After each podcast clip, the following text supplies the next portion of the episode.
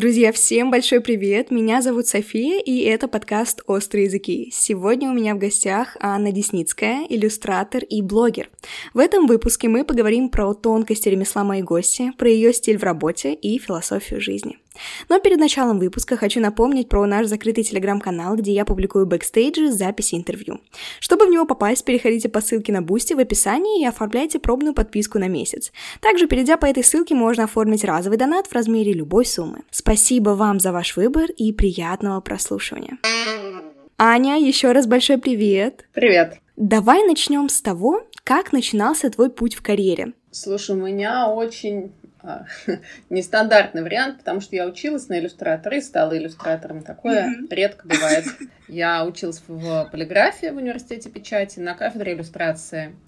Наш диплом мы должны были сделать законченную книжку от начала и до конца. Прям мы а, на диплом надо было напечатать в настоящей типографии, два экземпляра принести. Я проиллюстрировала книгу Мандельштама, стихотворение Мандельштама «Два трамвая», Потом после защиты диплома выложила его в соцсети и получила предложение от э, нескольких издательств издать эту книгу. И так и начала уже работать в этой сфере. А это изначально было, может быть, твоим хобби? Или ты, в принципе, всегда знала, что хочешь именно монетизировать это, работать, а не просто делать что-то для души? А, слушай, ну я всегда любила рисовать, и просто к моменту окончания школы поняла, что, видимо, это единственное, чем мне хочется заниматься по-настоящему серьезно, куда поступать. Но вообще я хотела поступить в Авгик на мультипликацию, но меня не взяли на подготовительные курсы. Потому что, как выяснилось позже, надо было принести для поступления на подготовительные курсы кучу всякой живописи сложной, натюрморты.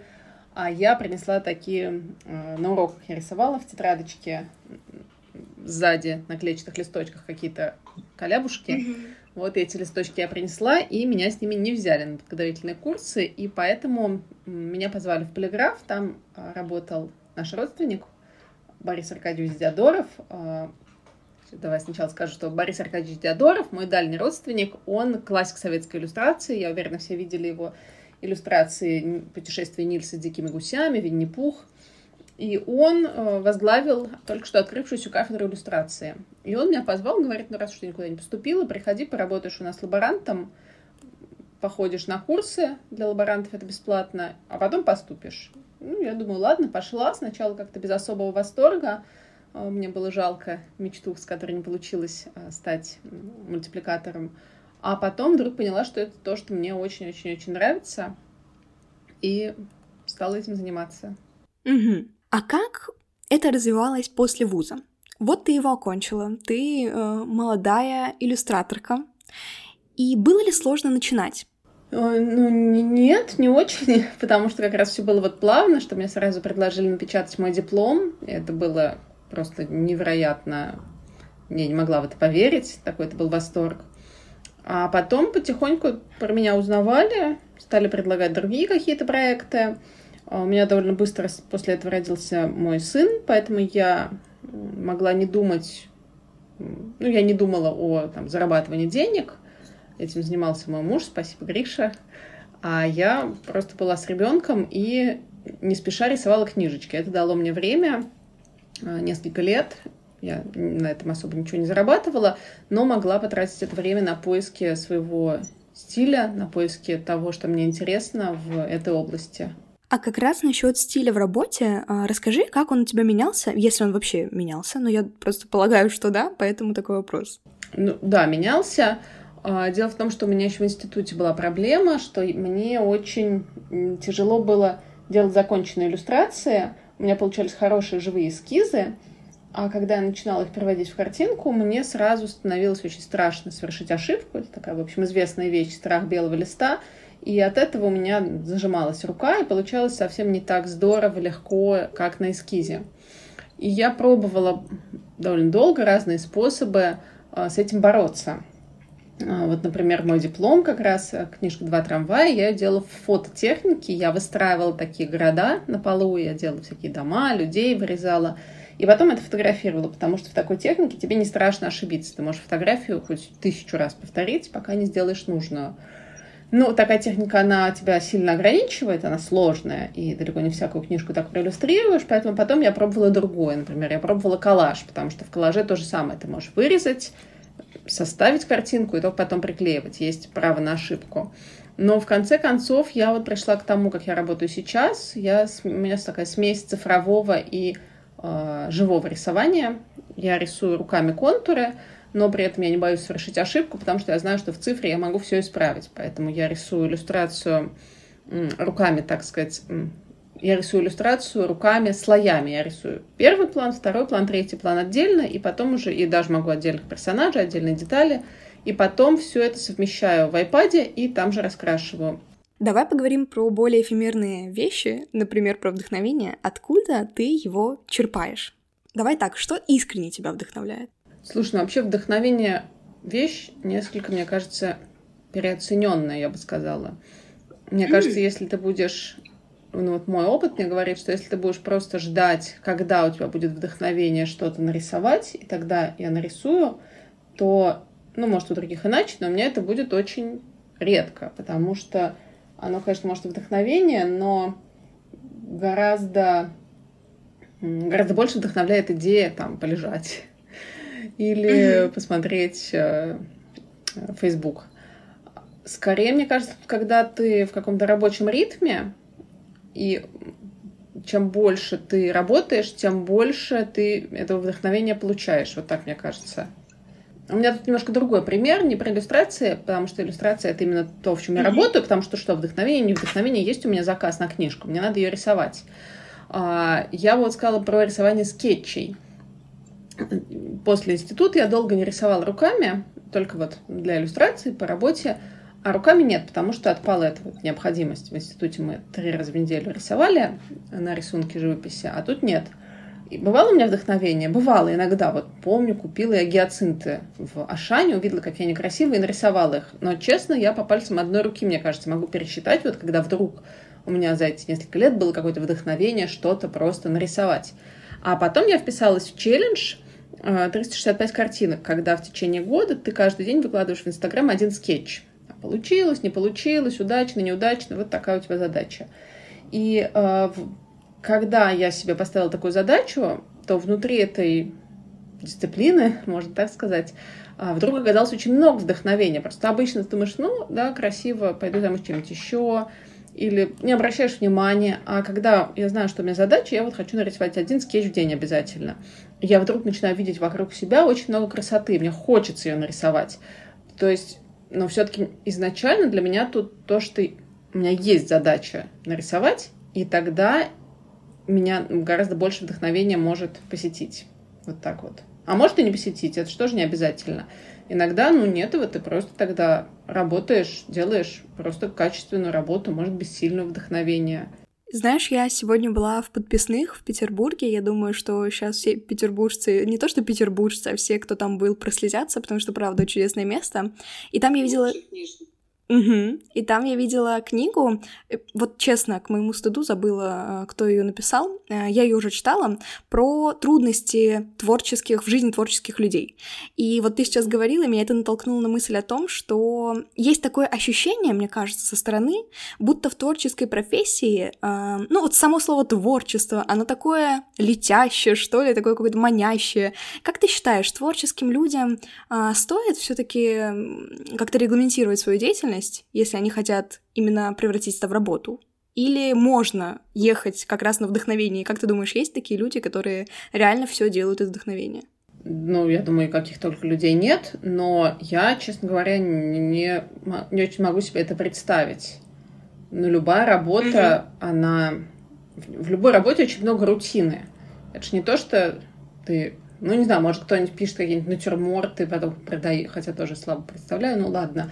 Но если мы говорим о какой-то прикладной деятельности все-таки, да, что ты рисуешь книжки, например, то ну, тут очень-очень-очень много рутины, как в любой работе, творческой или не творческой. Какая-нибудь балерина, она у станка стоит по 8 часов. И mm-hmm. Я полагаю, какого-то особого творчества в этом нет, хотя не очень знакома с жизнью балерины. Или когда человек занимается музыкой, он не только какие-нибудь потрясающие импровизации играет, а тренируется, учит какие-нибудь этюды. И мне кажется, на самом деле, что э, надо полагать, что в творческой работе а, выше творческий процент какой-то творческих задач, а, требующих от тебя да, какого-то вдохновения, этого больше, чем, может быть, в каких-то других профессиях, но не так, что все порхают, как бабочки от цветка к цветку. А тоже много рутины. Вот я сегодня у меня была задача конкретная. Я рисую картинку для адвент-календаря. У меня заказали для немецкого издательства вот к Рождеству. Я сегодня раскрашивала картинку. Я не скажу, что это было какое-то вдохновение. Мне было приятно. Мне нравится раскрашивать эту картинку. А, ну, какие-то основные задачи по этой картинке я уже решила. В какой она будет цветовой гамме, какая композиция. А сегодня я просто аккуратненько раскрашивала домичек за домичком, звездочку за звездочкой. Рутинная работа, которая мне нравится. Вот так вот. А какие навыки нужны для работы иллюстратором, вот на твоем опыте, что желательно человеку, может быть, иметь в характере, чтобы классно это получалось, или это чисто навыки? Просто вот мне кажется, что хорошая работа получается, когда это симбиоз навыков каких-то, именно которые у тебя в связи с характером, в связи с твоим жизненным опытом уже есть, ну и плюс, естественно, навыки, которые ты получаешь именно в процессе обучения. Как ты думаешь? Я с тобой совершенно согласна. Ну, конечно, эта работа не для всех. То есть тут как минимум это работа, когда ты большую часть времени один сидишь где-нибудь у себя дома и рисуешь mm-hmm. в мастерской кто как. Но э, если говорить не об этом, то, мне кажется, важные навыки — это умение работать с большим проектом. Но я работаю с очень большими проектами, которые там год или даже полтора могут длиться. Но даже если иллюстратор иллюстрирует небольшие книжечки, если мы говорим именно о книжном иллюстраторе, все равно это за, там, задачи на, допустим, три месяца. Э, но это все равно большой проект, который у человека, вот есть эта большая задача, за три месяца, допустим, ты должен проиллюстрировать вот эту книгу. И для иллюстратора очень важно уметь большую задачу, мне кажется, разделять на много маленьких. А потом важно уметь мыслить цельно, потому что книга — это цельный объект, это не просто набор симпатичных картинок, э, иллюстраций, а это именно такая э, штука, которая, в которой все очень важно, в которой важны какие иллюстрации, как набран текст, и какая история. И это все вместе соединяется вот в такой симбиоз. Поэтому э, уметь видеть проект цельно и разделять на задачи, вот это очень важно. Умение читать текст глубже, мне кажется, чем он есть. Потому что иллюстрации, которые просто рисуют именно то, что написано в тексте, это скучные иллюстрации, если это ну, не энциклопедия, где нам важно нарисовать это устроено так, это так. Но даже в энциклопедии можно повеселиться. А, но если мы говорим о чем-то другом, то если просто написано «девочка шла по дороге в синем платье», вот мы это рисуем один в один, это скучно. Это должно быть, в иллюстрации должно быть то, чего нет в тексте, но что могло бы там быть. И мне кажется, хороший иллюстратор, он становится соавтором книжки. Вот уметь заглянуть внутрь этого текста и внутрь этой истории очень важно для книжного иллюстратора тоже. Это очень интересная мысль. На самом деле, я бы никогда не подумала, что у меня бы никогда не сложились, знаешь, слова в предложение, так как они сейчас сложились у тебя про твою работу. Это очень... Да, это очень интересно звучит про то, что в иллюстрации должно быть то, чего нет в книжке. Клево. Внести новый смысл в и так что-то классное. Мы еще про книги, кстати, поговорим. Очень есть такие интересные моменты. А что делать, чтобы хорошо зарабатывать в этой профессии? Ну, вообще, книжная иллюстрация, конечно, это не та область, в которой вертятся огромные деньги, к сожалению. А, но, безусловно, книжный иллюстратор может зарабатывать на жизнь мы здесь говорим, я вот только про книжных иллюстраторов говорю, я хочу это подчеркнуть, потому что есть, например, еще коммерческая иллюстрация, там все немножко иначе устроено, и я в ней не разбираюсь. Я говорю про книжную иллюстрацию. Что должно сойтись, чтобы книжный иллюстратор хорошо зарабатывал? На самом деле интересно. Важно, какой у иллюстратора договор. В России часто принято, что иллюстратор отдает издательству все права на свои картинки навсегда. То есть издательство один раз ему заплатило, и дальше эти картинки принадлежат издательству. Оно делает с ними, что хочет, и уже иллюстратора это никак не касается. Даже если эта книжка окажется Гарри Поттером и будет издаваться миллиардными тиражами, если иллюстратор отдал издательству права с концами, то его это никак не коснется. Он получит славу, но он не получит ни копейки. А если он подписал такой договор, который предполагает, что он получает процент из продаж например, и что он отдал права не навсегда, то тогда, если книжка оказалась успешной и переиздается, то он будет получать роялти, это с продаж пассивный доход. Это очень-очень круто. Если у иллюстратора много книг, которые успешно продаются, то, соответственно, там раз в год, раз в полгода он получает процент с продаж этих книг. А, про... Ты спросила, можно ли делать свои собственные проекты. Да, конечно, у меня есть опыт иллюстрации. Я иллюстрировала книжки, которые уже были написаны. И, если честно, для меня это самый скучный, а, скучная работа, потому что уже есть этот текст, ты из него делаешь книжку. А, у меня есть опыт, когда я работала с автором. У меня была идея книжки, вот, например, история старой квартиры. Я говорю Саше Литвиной, Саш, давай сделаем книжку, вот такая у меня идея, ты пишешь текст, я рисую картинки. И мы начинаем вместе придумывать. Мы абсолютно равноценные партнеры, которые вместе создают эту книжку. Это на самом деле ужасно интересно и сложно, и такая классная командная работа, где каждый привносит свое. Но тут очень, конечно, важно, чтобы вам было хорошо вместе с этим автором, чтобы, ну, чтобы получилась команда, и чтобы издательство было готово а, взять этот проект.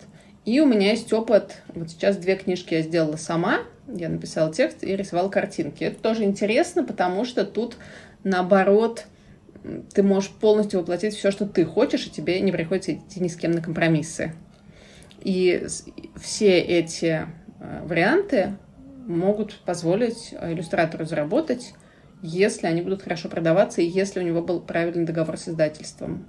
Смотри, а тебе больше нравится делать именно иллюстрации к книгам? Я имею в виду книгам больше, чем ко всему остальному, например, к адвент-календарям. Я думаю, что приходят, как я понимаю, опять же, если ты книжный иллюстратор, тебе ведь не обязательно иллюстрировать именно картиночки, которые будут в книгах. Ты не даешь какую-то клятву книжного иллюстратора, что ты не будешь ничего другого да, иллюстрировать. Да, да. Нет, конечно, есть какие-то небольшие заказы, а, которые я тоже делаю, там адвент-календарь, какие-нибудь открыточки, какие-нибудь этикеточки, но, конечно, больше всего я люблю книжки рисовать, потому что это очень интересно, потому что это как, как будто бы ты режиссер, как будто бы ты делаешь фильм, но ты в этом фильме режиссер и актер и кастинг-директор и все-все-все-все-все. Вот ты сам разыгрываешь этот фильм из книжки. Конечно, больше всего мне нравится делать книги, это самое классное. Давай как раз поговорим про твою книгу. Я правильно понимаю, у тебя скоро выйдет книга «Звезда сияет сквозь», если на русском, верно? А, ну, мы пока не придумали название на русском. Эту книжку я как раз делала с агентом, поэтому мы ее делали а, изначально на английском. А, по-английски она называется A Star Shines Through, но по-русски, мне кажется, это странно звучит. Я пока склоняюсь, что по-русски она будет называться просто «Звезда». У нас купила права американское издательство. Они ее готовят к изданию, и в России тоже, видимо, э, будет она издана, я надеюсь. Так как мы говорим про иллюстраторство, чтобы было понятно, что это именно а, твоя книга в смысле по мыслям, по содержанию. Это важно. Я и автор, и иллюстратор в этой книжке. Да. А о чем эта книга для тебя? А, ну, эта книга, это... Там текст, это один абзац. А, эта книга история mm-hmm. мамы и дочки, которые из-за войны переезжают из города и дома, в котором они жили, они оказываются в каком-то очень чужом для них месте. И вначале там для них все совсем-совсем чужое и непривычное, но потом постепенно они начинают к этому месту привыкать. Вот история про это. И как символ привыкания к новому дому у них э, лампа-звезда, которую они делают и вешают в новый дом, в новой стране. И от этого все становится чуть-чуть менее чужим для них. А какие есть, так скажем, подводные камни в написании книг, в принципе, каких-то более-менее объемных текстов, пусть даже это а, абзац? Что сложно? Ну, наверное, мне было сложно то, что когда ты рисуешь картинку, это долго. Ну, просто потому что технически вот у тебя есть этот лист, и ты на нем неспешно рисуешь. И это занимает много времени. А текст, так как я как раз писала не большой текст, а в «Звезде» там просто очень-очень мало текста, а предыдущая книжка «На краю света» там, ну, наверное, одна страничка текста. И написать это количество текста совсем не сложно, ну, чисто технически. Там сколько, 10 минут у тебя займет. А, то есть тут вся работа происходит у тебя в голове. И ты, ты просто думаешь. И это было, наверное, для меня неожиданным, что ты как будто бы ничего не делаешь, а при этом на самом деле что-то делаешь. И а если говорить про какие-то такие практические способы, то мне очень помогало, что я оставляла текст лежать, возвращалась к нему, смотрела внимательно, перечитывала. И знаешь, как от шелухи очищала от всего лишнего. Я вначале ну, достаточно быстро что-то написала, а потом долго-долго, там, наверное, месяц, каждый день его смотрела и очищала от лишнего, пока не осталось то, что мне было нужно. Я очень хочу, чтобы мы поговорили про материнство. У тебя есть дети, я помню, что недавно я смотрела твой инстаграм, и ты в одной из сторис э, live рассказала о том, что твоя дочь придумывает играть в такие интересные игры, и ты даже ей позавидовала в том смысле, что ты в детстве а, такое не выдумывала, и тебе стало это интересно. Расскажи, насколько вообще многому дети учат? Дети учат очень многому, и ответственности, взрослости, организации жизни. Вот я, скорее, такие вещи меня впечатляют. Э, я помню, что когда родился мой сын Боря, мой старший сын, э, для меня неожиданным и самым сложным оказалось, что э, с этого момента я должна принимать огромное количество решений относительно его жизни и здоровья. И ну, кроме меня и моего мужа, эти решения никто не примет. И вот что в прямом смысле слова взрослые — это теперь мы. Что мы должны решить ему прививки делать или не делать. Вот первое, что спрашивают. И ты понимаешь, что ты родитель, и ты должен принять это решение. Ты можешь с кем-то посоветоваться, но это остается за тобой. И так, ну вот вся жизнь состоит из этих маленьких решений. Мы отдадим в эту школу или в ту. Мы там купим телефон или не купим. И ты все время принимаешь какие-то взрослые ответственные решения, даже когда, в общем, не особенно хочется, но деваться некуда. А насколько твои дети на тебя не похожи? Слушай, ну в чем-то похожи, а в чем-то совсем не похожи. Вот Боря, например, mm-hmm. очень рациональный, не как я была в детстве. Я любила всякое волшебство, там в Дед Мороз верила до какого-то очень взрослого возраста, фей всяких.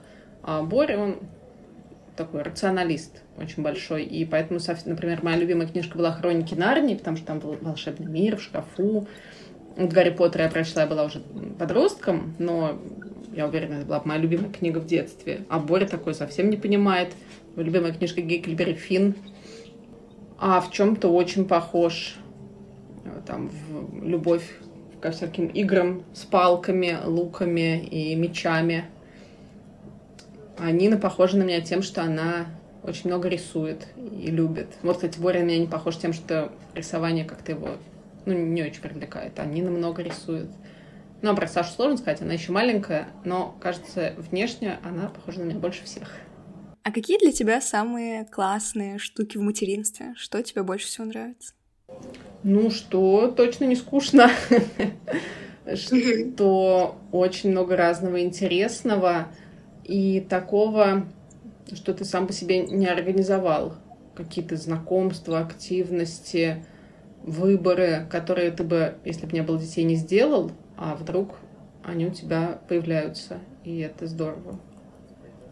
Ну и просто вообще-то, что раньше какого-то человека не было вообще, а теперь он есть.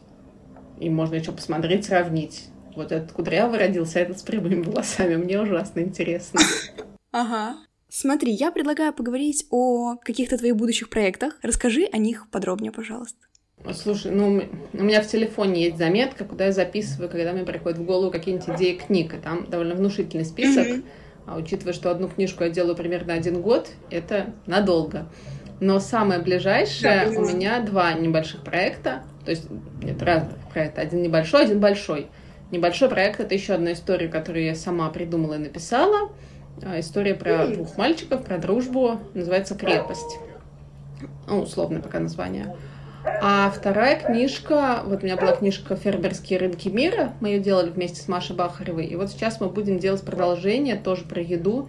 Сейчас в сентябре, я думаю, начнем плотно над ней работать. Вот это большой проект такой, наверное, на год или чуть меньше. А книжка про крепость, я надеюсь, может, я как смогу параллельно. Угу. Твой курс про Create с нуля. Я правильно понимаю, это курс по обучению э, иллюстрированию? Нет, у меня сейчас два курса. Один такой маленький, дешевый в записи Procreate с нуля. Это просто курс, который... Э, это просто курс про программу Procreate. Как в ней работать для тех, кто в ней не работал. Потому что это потрясающая программа, которая дает очень много возможностей.